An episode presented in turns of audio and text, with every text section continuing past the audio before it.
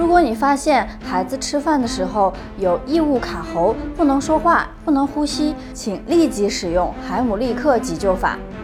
首先，第一步，将宝宝的脸朝下，垂直快速拍打两肩胛骨中间，快速叩击五次。五次拍背之后，将宝宝翻转，脸朝上，用手指抠出可见的阻塞物。如果拍背没有效果的话，保持头低臀高位。把食指与中指并拢，在宝宝两乳头连线的中点进行垂直快速按压五下。